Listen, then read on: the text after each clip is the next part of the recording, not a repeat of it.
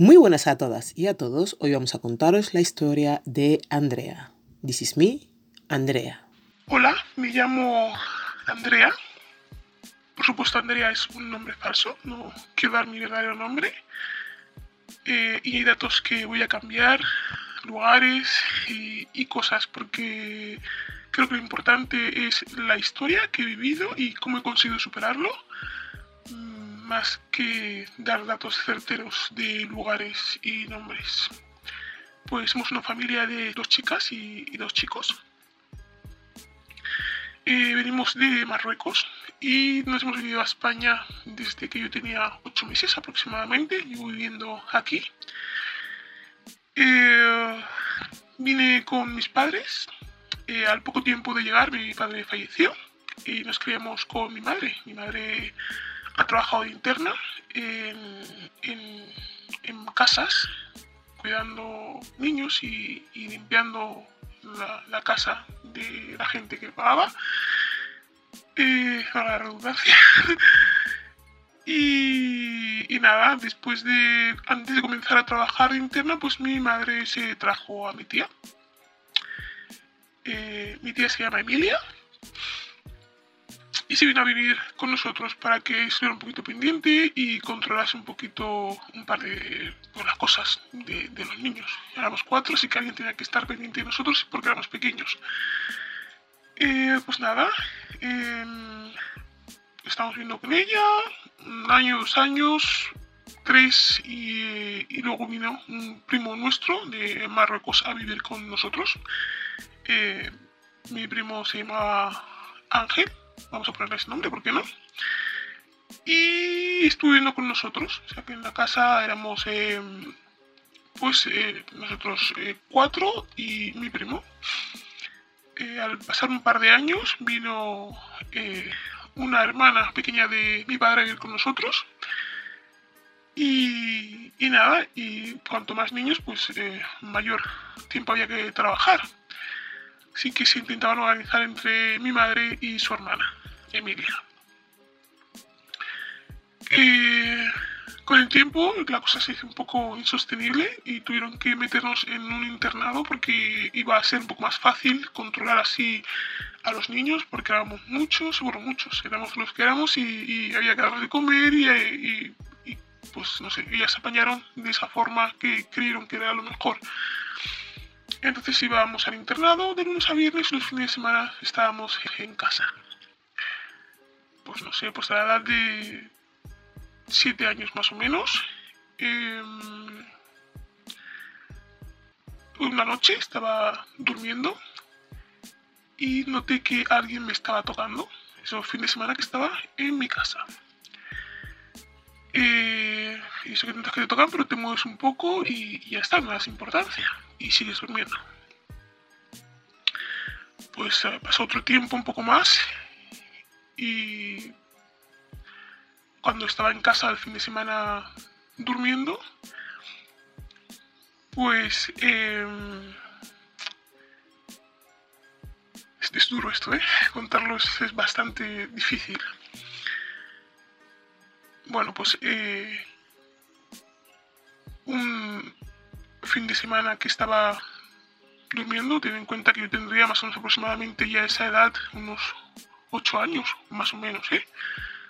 Hay fechas que las tengo un poco borrosas, supongo que es el instinto de supervivencia el que te hace olvidar ciertos pequeños detalles. Otros no los olvidas, pero hay otros que sí. Y eso que estás durmiendo y me quiero dar la vuelta y noto que alguien tiene las manos entre mis piernas. Y entonces eh, me giro y veo a este primo mío que vino hace un par de años a vivir con nosotros, que se llama, le hemos puesto el nombre de, Ángel. Por, porque era un diablo, así que vamos a ponerle Ángel. Em, y claro, me di la vuelta, mis ojos se abrieron y, y le vi a él, como sacaba la mano y se iba corriendo. Yo esto me quedé un poco en shock, pensé que, bueno, era un sueño, tenía ocho años, seguramente vi mal. y no le di importancia. Y pasó el tiempo. Y em, bueno, pues eh, un día era tocamientos por un lado, otro día era me despertaba y lo veía ahí. ¿Sabes cómo son los niños? Que uno se queda dormido, te pueden llevar a tu cama y no sabes ni cómo has llegado, ni quién te ha dejado ahí. Era pequeña, tenía, pues lo que te digo, entre 7 y 8 años aproximadamente, más o menos, ¿eh? No, no sé la fecha exacta. O sea, los años exactos, perdón. Y eh, pues eh, esto fue siendo un poco más asiduo. Yo hay veces que notaba que la puerta de mi cuarto, del cuarto donde dormíamos mis hermanas y yo, se abría, porque él dormía con, con mis hermanos. Y, y a lo mejor tosía o hacía algún ruido, entonces la puerta se cerraba otra vez y no pasaba nada. Que yo recuerde, más o menos. Em, era consciente de que no estaba bien, evidentemente porque se iba corriendo cuando yo abrí mi ojo y le vi que me estaba tocando. Eh, pero tampoco dije nada, hice como que no había pasado nada y ya está. Yo me levantaba, ponía con mis muñecas a jugar el fin de semana que estaba en casa, deseando que llegara el lunes para irme al internado y así, pasando el tiempo, pasando los eh, los meses, pasando los años. Eh, de repente un día estoy, bueno, tengo nociones de, cuando era pequeña, sobre esas edades más o menos. Eh, siempre me quedaba a dormir en el, en el salón donde estaba todo el mundo y siempre me regañaban porque me decían que tenía sueño que me fuera a la cama a dormir pero a mí no me gustaba irme a la cama a dormir y menos sola. O sea, y si iba a dormir era cuando mis hermanas iban conmigo a dormir o, alguien iba más conmigo a dormir. No me gustaba irme a dormir sola y menos en la primera, eh, por la noche. Bueno, pues este ángel eh, esperaba, pues no sé, a lo mejor 3 de la mañana. Pues a esas horas yo no aguanto despierta y es una niña de esas edades. 7 años, pues ya estás cao antes esperaba esa hora para meterse en la habitación y tocar, tocarme las partes, eh, etc. Un día, yo creo que tendría como unos nueve años, más o menos, más o menos, ¿eh? digo la edad. Digo la, esa edad porque no estoy segura. estaba durmiendo. yo dormía con mi hermano, mi, hermano dormíamos en la misma cama, la casa no era muy grande, así que compartía cama con, con mi hermana y, esta hermana pequeña de, mi padre. Y, y nada, y de repente abro los ojos y le veo encima de mí con su pene introducido dentro de mi vagina.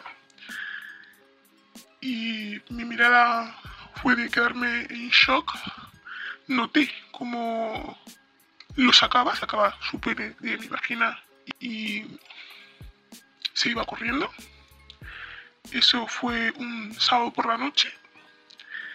Me acuerdo de eso porque los domingos nos íbamos al internado y el domingo eh, por la mañana me quedé en mi cuarto, no quería salir. Estaba asustada, me sentía sucia y estaba, me sentía mal.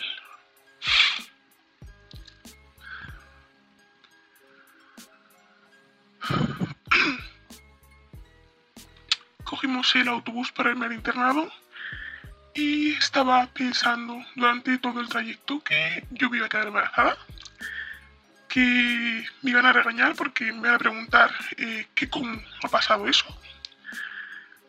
Eh, con la sensación de todo lo que había pasado y había sentido la noche anterior.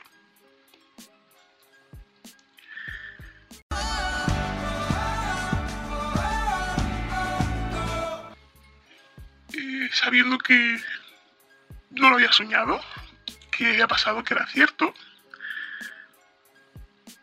pues no sabía muy bien cómo actuar ni, ni qué hacer. Y pasaban las semanas, eh, cada vez que volvía eh, a casa el fin de semana eran cosas semejantes a la que había sentido el día anterior, los tocamientos, eh, verle entrar en la habitación, a veces me hacía la dormida, porque pensaba que iba a ser más rápido y iba a pasar más rápido.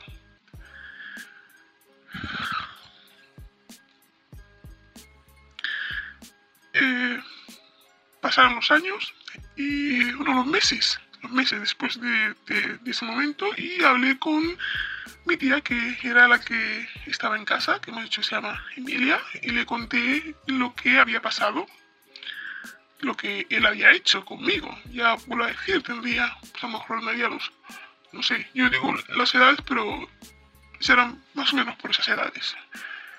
Nueve años, ocho, por ahí. Hablé con, con ella, le dije que había pasado, eh, le vi que mi primo había entrado en, en mi nuestro cuarto y que me había tocado de esa forma, de esta otra. Y dije, bueno, con esto que yo he contado, pues eh, ya se van a arreglar las cosas. Mi, mi tía hará algo para, para que deje de pasar. Ah, me fui al internado, volví a la semana siguiente y mi primo, este, se llama Ángel, hemos dicho, seguía estando en la casa y yo me quedé un poco preocupada, asustada, porque tenía miedo a las represalias. Pensé, bueno, ahora que me he chivado, dicho esto, pues eh, me voy a enterar, ¿no? De lo que va a pasar ahora después. Así que estaba asustada, pasaron un par de meses más, estuvo medio tranquilo con eso de los tocamientos y las otras cosas que hacía.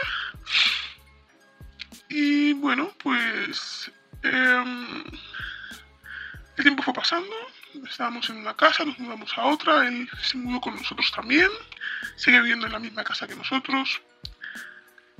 Y, y bueno, otro día pues... Eh, vuelve a pasar por lo que, lo que pasa muchas veces. Yo tenía un sueño muy profundo y comento ahora desde aquí que eh, yo creo que hasta los 12 años y medio, más o menos, casi 13, no me dejé de hacer pis en, la cama. Eh, él seguía viniendo a las habitaciones, nos seguía tocando.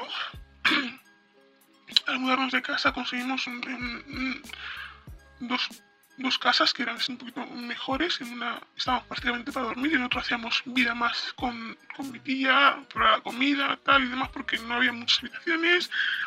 Y, y, había familiares que venían de Marruecos a vivir con, con nosotros, entonces nos dividíamos entre las dos casas.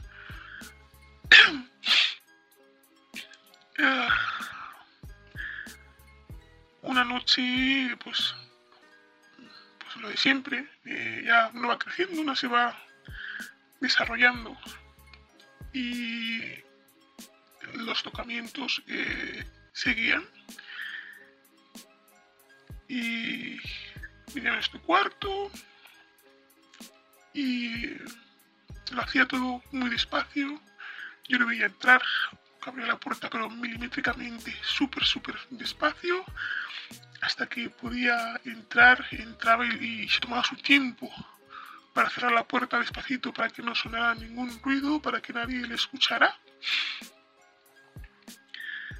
Eh, y se acercaba a la cama, iba andando sigilosamente. Cuando llegaba a la cama se ponía de rodillas y tocaba las tetas y te iba bajando poco a poco las bragas. Eh, la situación cada vez se hacía más insostenible, por lo menos eh, para mí. Hay días que entra a habitación directamente, no, días no, un día en particular, estaba durmiendo y vino a mi cuarto. Y se bajó los pantalones y empezó a mearse encima de mí. Eh, con estos hechos de que dejé de mearme en la cama muy tarde, eh, pues eh, le vi, abrí mis ojos, le vi que estaba con su pene fuera, estaba orinando encima, encima de, de mí y cuando me moví y di la vuelta, le vi, grité su nombre, se fue corriendo. Eh, me levanté de la cama, quité sábanas, eh, quité manta, me quité la ropa, me metí en la ducha, me duché, me preguntó mi hermana qué, era lo que pasaba y no quise hablar del tema, no le dije nada. y sentí durante esos años, hablé con mi tía, que daba igual lo que yo dijera, lo que yo pudiera hacer, no, eso no iba a parar nunca.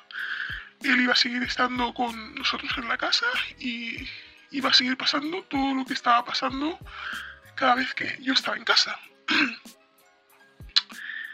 Eh, así que intentaba por las noches, eh, con 12-13 años me escapaba por la noche de casa, me iba a las discotecas. Eh, salía, no bebía alcohol porque no era de beber alcohol, pero sí me tiraba a lo mejor hasta las 7 de la mañana, que 6 de la mañana que abrían el metro, cogía el metro para volverme a casa y luego me iba al, instituto. Eh, porque en esa época ya no estábamos en el internado, ya estábamos en el instituto entonces. Iba al instituto. Eh, Después empecé a escuchar rumores de que a una de mis primas pequeñas parece ser que él estaba haciendo lo mismo por un comentario que la oí hacer, que dije una niña tan pequeña no puede hacer este comentario, así que le dije que si quería, no quería dormir sola, que podía dormir conmigo en la cama para que no, estuviera sola. Y, así hizo, se venía conmigo a dormir. Eh, recuerdo que me costaba mucho conciliar el sueño, me acostaba muy tarde, cuando ya acostaba ya estaba ya súper agotada y súper, súper, súper cansada de llevar horas y horas y a lo mejor algunas veces días sin poder dormir.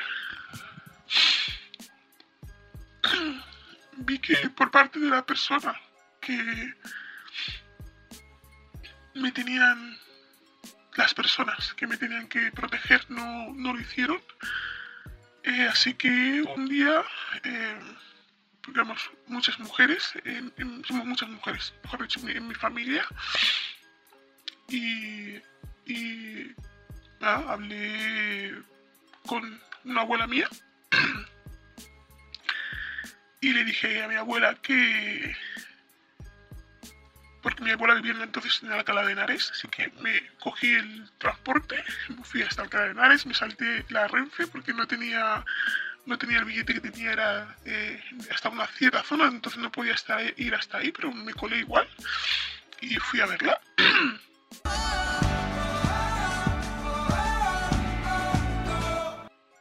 fui a ver a mi abuela porque eh, mi abuela eh, también era abuela de, de mi primo era eh, su hija, era la madre de, mi primo. Y, le fui a decir que por qué eh, este primo, eh, Ángel, estaba viviendo con nosotras y por qué no vivía en su casa con su madre, que yo no entendía por qué él estaba viviendo con nosotras. Le dije que se dedicaba a tocarnos, que hubo penetración, que lo hubo. Eh, eh, por lo menos conmigo. Y que o se iba él de la casa ese día o yo le iba a matar. Así, tal cual. Le dije lo que tenía que decir. Me di la vuelta, cerré la puerta. Tendría que entonces unos 12 años, más o menos. 12, 13. Cerré la puerta y me fui a mi casa salté el, la no me pillaron. Esas cosas que se pone en la vida, ¿no? Que me tienen que pillar, ese día por lo menos. Así que volví a, mi casa y al llegar a, casa me encontré a mi tía Emilia, a un hermano de mi madre y a, a la madre de mi primo que se llama Ángel me dijeron que, la abuela se acaba de llevar, que les dijeron que le había dicho esto, aquello y lo otro. Y mi tía Emilia dijo que quien me había creído yo que era para ir a casa de mi abuela y hablarle de la manera en que yo la había hablado. Eh, yo me quedé mirando a mi tía con unos ojos totalmente fuera de, de órbita. Eh, flipando porque no me creía que la gente me estuviera echando la charla por todo lo que había pasado. Porque de ese tema no se hablaba en casa. Ese tema, imagino yo que para ellos no había pasado nunca. Entonces, eh, que había una falta de respeto muy grande. Que no podía ir ahí, que la abuela tenía mal el corazón, que lo único que hacía era darle disgustos a la gente, que siempre he sido rebelde, que sea la última vez que iba a hacer eso. Entonces llamaron a, a, a mi primo también para que estuviera ahí. Y le dijeron que, que bueno, que sentían mucho todo lo que había pasado. que sentían mucho todo lo que había pasado, que las puertas están abiertas para él en cualquier momento si quería volver a vivir con nosotros, pero que se tenía que ir.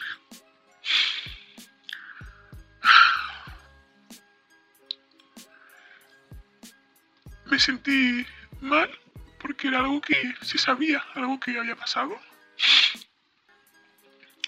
Eh, eh, nadie hizo nada para, para ayudarme. Un familiar de mi padre, una vez que estuvo de vacaciones en, en España, se enteró un poco, no sé si vio algo parecido o algo raro, escuchó y dijo, preguntó Nadie le dijo nada y dijo que si era algo que había pasado, que son cosas que se tienen que denunciar, que no estábamos en Marruecos, que eso se podía denunciar y que había que poner una denuncia porque no podía estar pasando eso. No estuvo de vacaciones y se fue, así que ahí quedó absolutamente todo.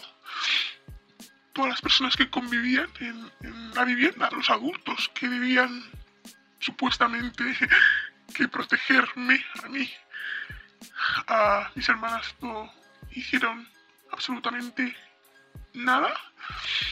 Eh, mi hermano creía que estaba mintiendo, que lo que yo había dicho era mentira y lo que se estaba inventando mi prima pequeña también era mentira.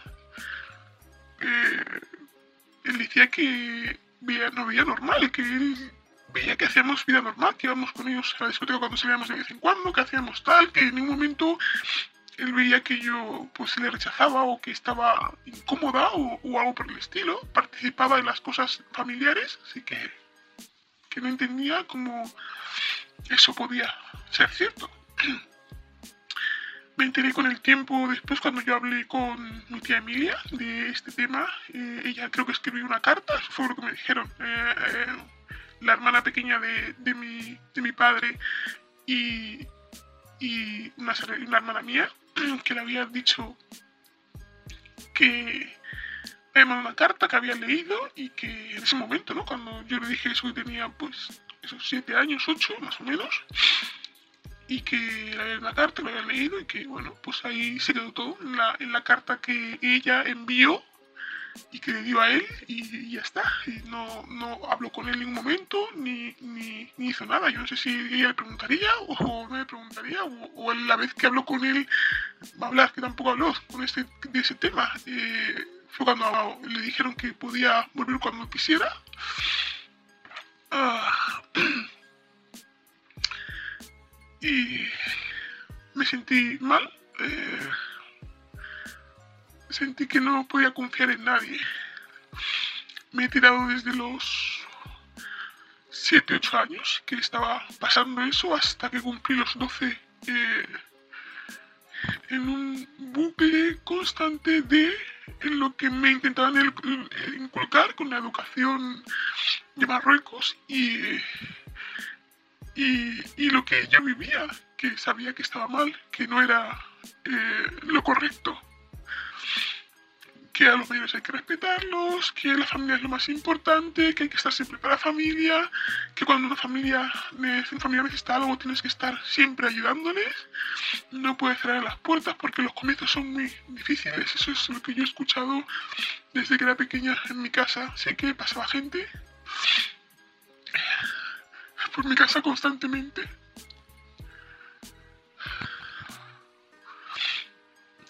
Gente con que sean familiares no, eran buenas personas. Sé que aparte de este ángel hubo otra persona que estuvo un tiempo que también intentó eh, abusar de mí. Eh, me peleé con él, peleé con todas mis fuerzas y decidí no decir nada porque total, ¿quién me va a creer? Si soy la loca, la que miente, la que se inventa cosas, la que falta respeto. Ese tiempo mi tía tuvo una hija eh, que vivía con ella. Cuando estoy dije las dos casas que, que teníamos alquiladas, porque también venían familiares y venían gente de Marruecos y eso, los comienzos y la ayuda a la gente, etcétera, etcétera, ¿no? Pues ella estaba con su hija en, en una de las casas. Y en ningún momento se lo dejaba a, a nadie que no fuéramos eh, mujeres, a su hija para que le cuidaran. Así que pese a que pensaba, estaba segura, me imagino, que era todo mentira, que me lo inventaba yo eh, tranquilamente. Eh, pues por si acaso, ¿no? Pues su hija no iba a estar al lado de, de esa persona.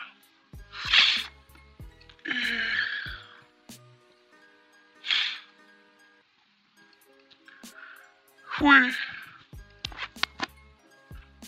muy, muy, muy duro todo. Me sentía como cuando vi la película de Malcolm X,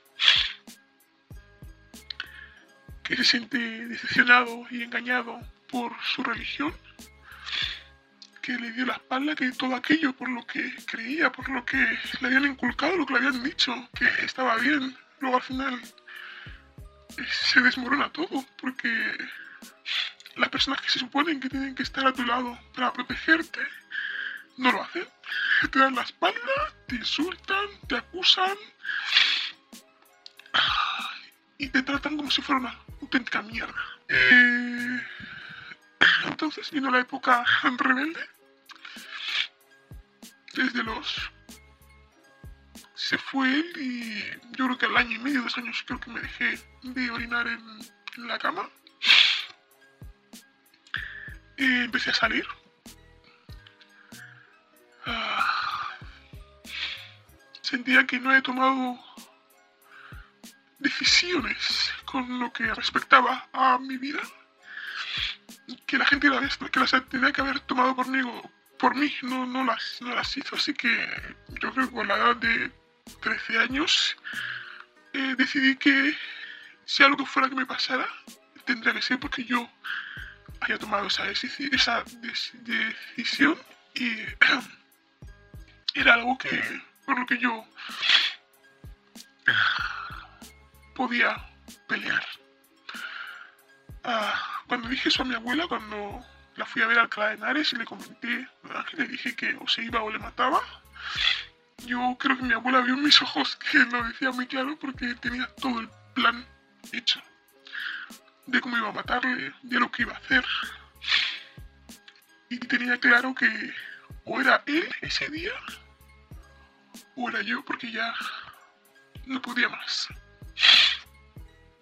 Ah, así que eso es. Ah, con el tiempo te queda vacío en el corazón enorme, que no sabes muy bien cómo reparar mi relación en general con familia o familiares. No, no sé si es decir que no es buena, pero sí que la limito todo lo que puedo limitarlo. No me gusta estar, eh, no me gustaba en aquel entonces, fueron etapas, estar mucho con la familia, necesitaba mi espacio para reorganizar mi mente, mi corazón, lo que sentía, lo que vivía, lo que quería. Y tuve unos años muy, muy malos, muy complicados, en los que me culpaba a mí de todo lo que había pasado, viendo cómo la gente alrededor me trataba, que todo me lo había inventado yo, que su hijo nunca podía haber hecho eso, que quien me creía yo que era para decir cosas así, o sea, el trato que tuve ese año fue bastante, bastante penoso.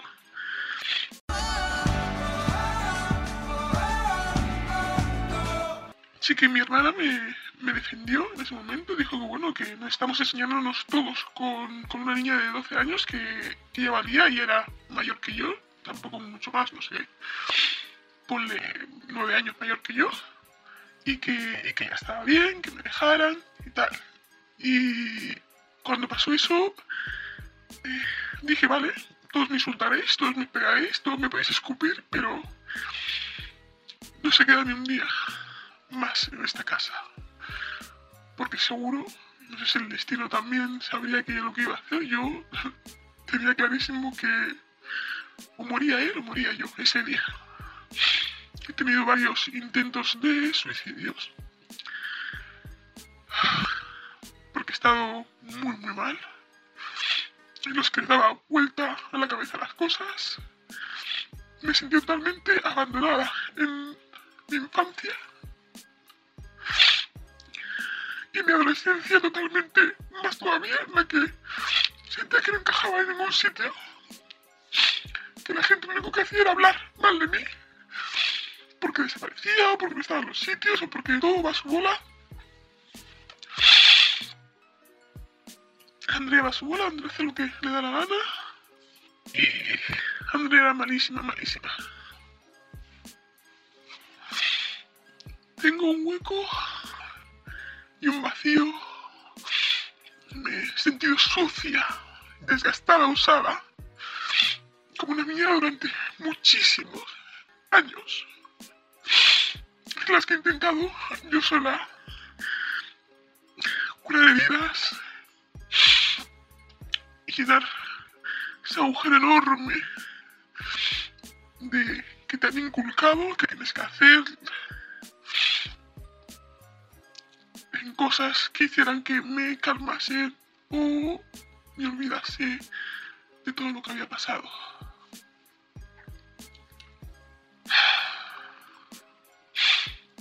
La relación con mi familia eh, los veo, no, con todos tengo relación, hay gente a la que prefiero no quedar con ella. Creo que la familia grande que tengo creo que solamente contacto asiduamente así de hablar o alguna vez me invitan a cumpleaños y, a eventos y cosas y voy como 5 o 6 y el resto la verdad es que paso sinceramente de hablar con ellos no sé a veces siento que no no tengo a nadie eh, a quien contar mis cosas. O que si tengo alguien que le cuento, a mí nadie me cuenta las cosas que le pasan. No soy ese.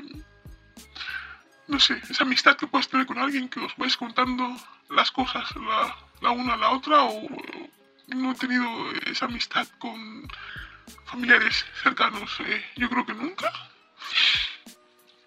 Ah soy correcta y cordial y voy a los sitios a los que me invitan con la gente que tengo confianza. Muchas veces eh, necesito aislarme porque necesito estar sola, porque necesito coger fuerzas, porque necesito reparar y reparo todos los días lo que siento porque es algo que jamás en la vida se puede curar. Es algo que jamás, jamás en la vida uno puede superar por más que normalice, por más que tuve una pareja y luego eh, lo dejamos, eh, tuve, tengo eh, dos niños, niño y una niña. Ah, los miedos siempre están ahí, el dolor siempre está ahí, el daño irreparable siempre está ahí. con el tiempo he intentado eh, dejar las cosas como están, no meter más mierda ni más cizaña al asunto porque lo que ha pasado pasado está. No vamos a dar la vuelta al tiempo para poder cambiar nada de lo que ha pasado, pero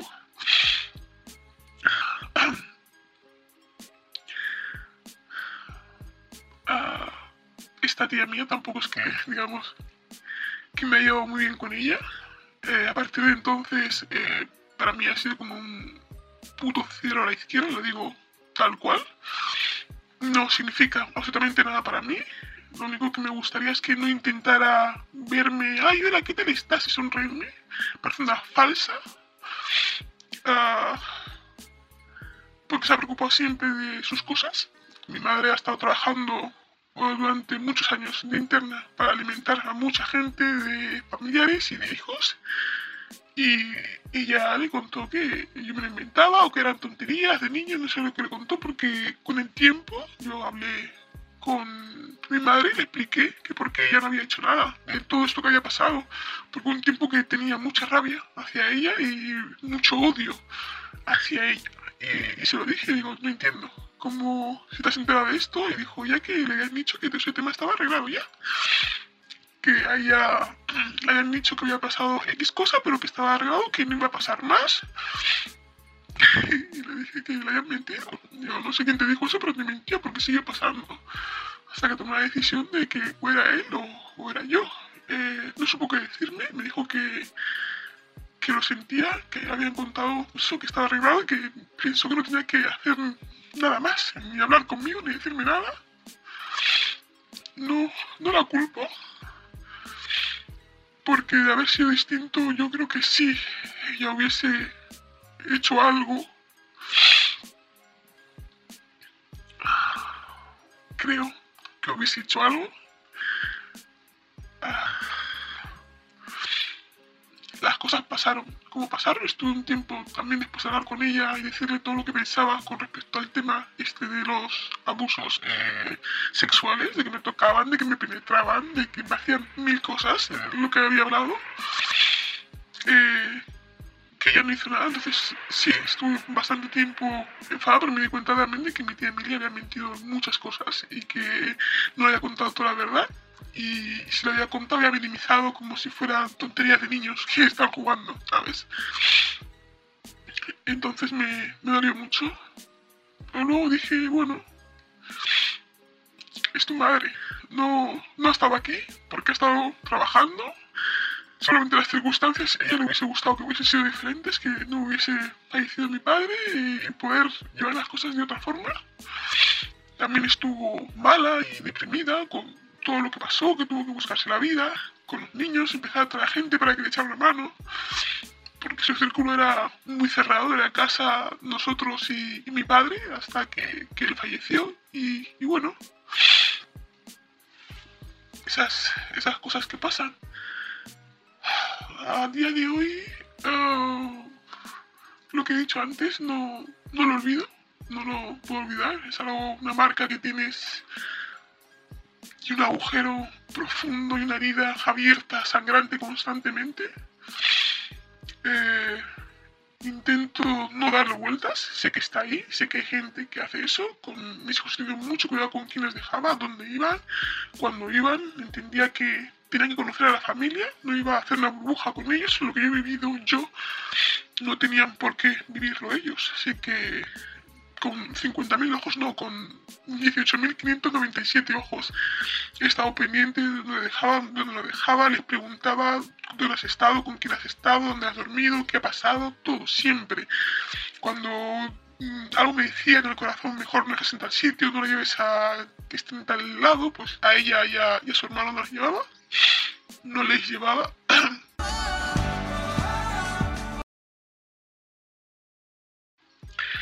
Y, y ya está, así han ido creciendo. He hablado con ellos, con, los dos, de los abusos sexuales que pueden pasar tanto a los hombres como a las mujeres. He explicado que la gente como hace y que son los familiares más cercanos los que piensas que no te van a hacer nada, los que se aprovechan y, y te hacen ese daño.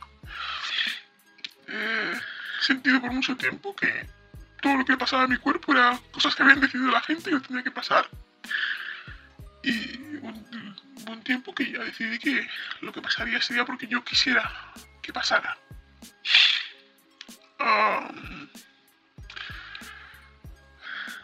Eh, superarlo, superarlo, eso no se supera, ya he dicho, nunca. Y hasta hoy en día sigo necesitando eh, mi tiempo y sigo necesitando tener espacio y alejarme a veces de esa familia que tengo de 4 o 5 a los que veo porque necesito organizar mi mente y equilibrar mi corazón todos los días.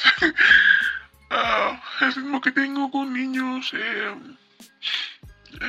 me ha hecho no tener tiempo para curar todo eso que a lo mejor debía de estar curando. Me he sentido culpable cuando me quedé embarazada de la primera, no culpable, por un lado bien, por otro lado eh, preocupada por el mundo en el que las iba a traer, la iba a traer. Y cuando tuve a mi hijo también estaba preocupada, pero bueno, con un poco más ya de, camino recorrido con, con la primera para eh, entender que la vida es así, que siempre que te mantengas en un perfil, un ambiente eh, normal, eh, podría controlar más o menos todo lo que pasase. Creo que es una forma de sanarme, de curarme, contar esto, contar cómo me sentí, contar lo que pasó. Ah, ahora, en los hombres la verdad es que no confío y el sexo para mí es algo... Ah, sin importancia, por decirlo de alguna forma. Creo que sí es eh, divertido. Eh, cuando estás con alguien lo quieres hacer. Eh, pero en realidad, en general, con los hombres, un poco de, asco en algunos aspectos. Ah, y un poco de, de odio y de rabia. Son alertas que tengo ahí incrustadas en, el alma, en el áurea, en donde sea, que no, no se van a ir. Entonces vivo con ello, intento adaptarlo a las cosas que, que hago, intento no ser muy dura conmigo misma porque lo he sido durante mucho tiempo, porque me he culpabilizado de todo el entorno mío, de lo que he vivido, de lo que he pasado, de las cosas que me han dicho. Ah, y soy muy, muy exigente eh, con la gente que entra en mi vida y las que dejo que entre en mi corazón, todavía muchísimo más. Eh, y eso es, no sé, que puedo contar una historia que ha pasado que duele recordar, evidentemente. O sea, lloro porque duele recordarla. Duele que a una niña de 8 años no le hagan caso. Duele que le dejen pasar por todo eso que ha pasado sin hacer nada a nadie. Sin que nadie la defendiera. Me dice muchas veces, Andrea, ya está. Ah, los hombres de mi familia, si no los veo mejor, la mitad no, no, los aguanto, la verdad, sinceramente, es, es lo que siento hay muy pocos con los dedos de las manos con los que me siento cómoda estando en la misma habitación. Con el resto, si están lejos, eh, lo prefiero. Ah, la relación con todos aquellos que dijeron que era una mentirosa, que me está inventando, que no había nada de tal. Bueno, cada uno tiene su mecanismo de defensa. El mío era hacer como que no había pasado nada. Porque era duro ¿Con quién me iba a pelear yo? En aquel entonces era una mocosa. ¿Quién, ¿Contra quién iba a pelear? Hasta que ya me di igual. Y dije, o muere él muero yo. Así que... Nada, es... Mi historia es algo que he contado. Algo que...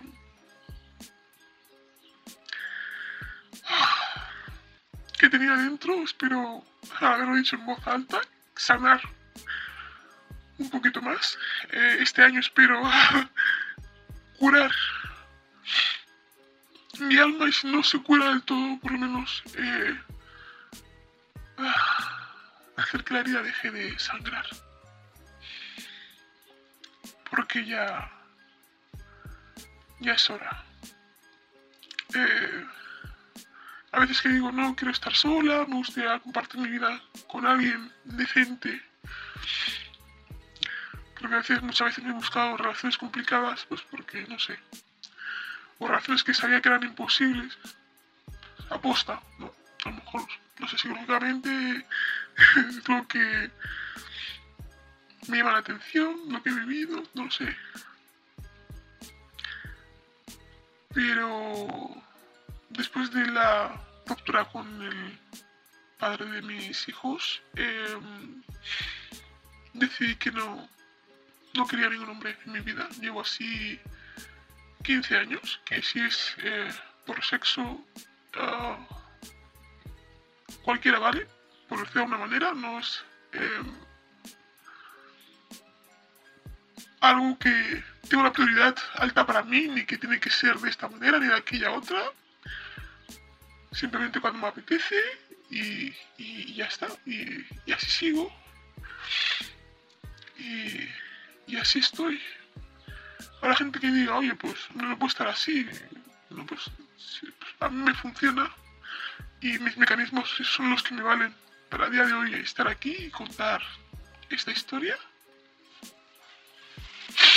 Pero me a los mocos.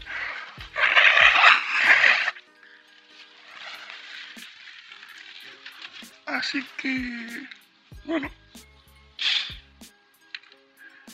eso es, es una historia que no hay que darle verdad más importancia de la que tiene. Es algo que he vivido, que he superado, que está ahí, escrito en un papel como quien dice, ¿no? Ya borrón ni cuenta nueva, no he hecho borrón ni cuenta nueva, está escrito en el mismo papel, en el que espero tachar, y aunque sepa lo que hay debajo de esa tachadura, no, no darle más importancia de la que tiene porque ya no tiene mayor importancia ya a estas alturas darle vuelta, ¿no? Todo el mundo es igual. Ah, y hay cosas que aunque uno quiera reparar con una sonrisa, no se van a reparar jamás. Y esto ha sido todo. Únete a mi canal de Telegram, arroba podcast para recibir todas las novedades. Puedes pasar a visitar nuestra página web www.thisisme.es o mandarnos un WhatsApp al teléfono 641249962. Que no se os olvide el canal de YouTube y nuestro correo electrónico thisismireyes.gmail.com Dar las gracias como siempre a RDK Realización Audiovisual. Muchas gracias a todas y a todos. Besos y nos escuchamos en la próxima.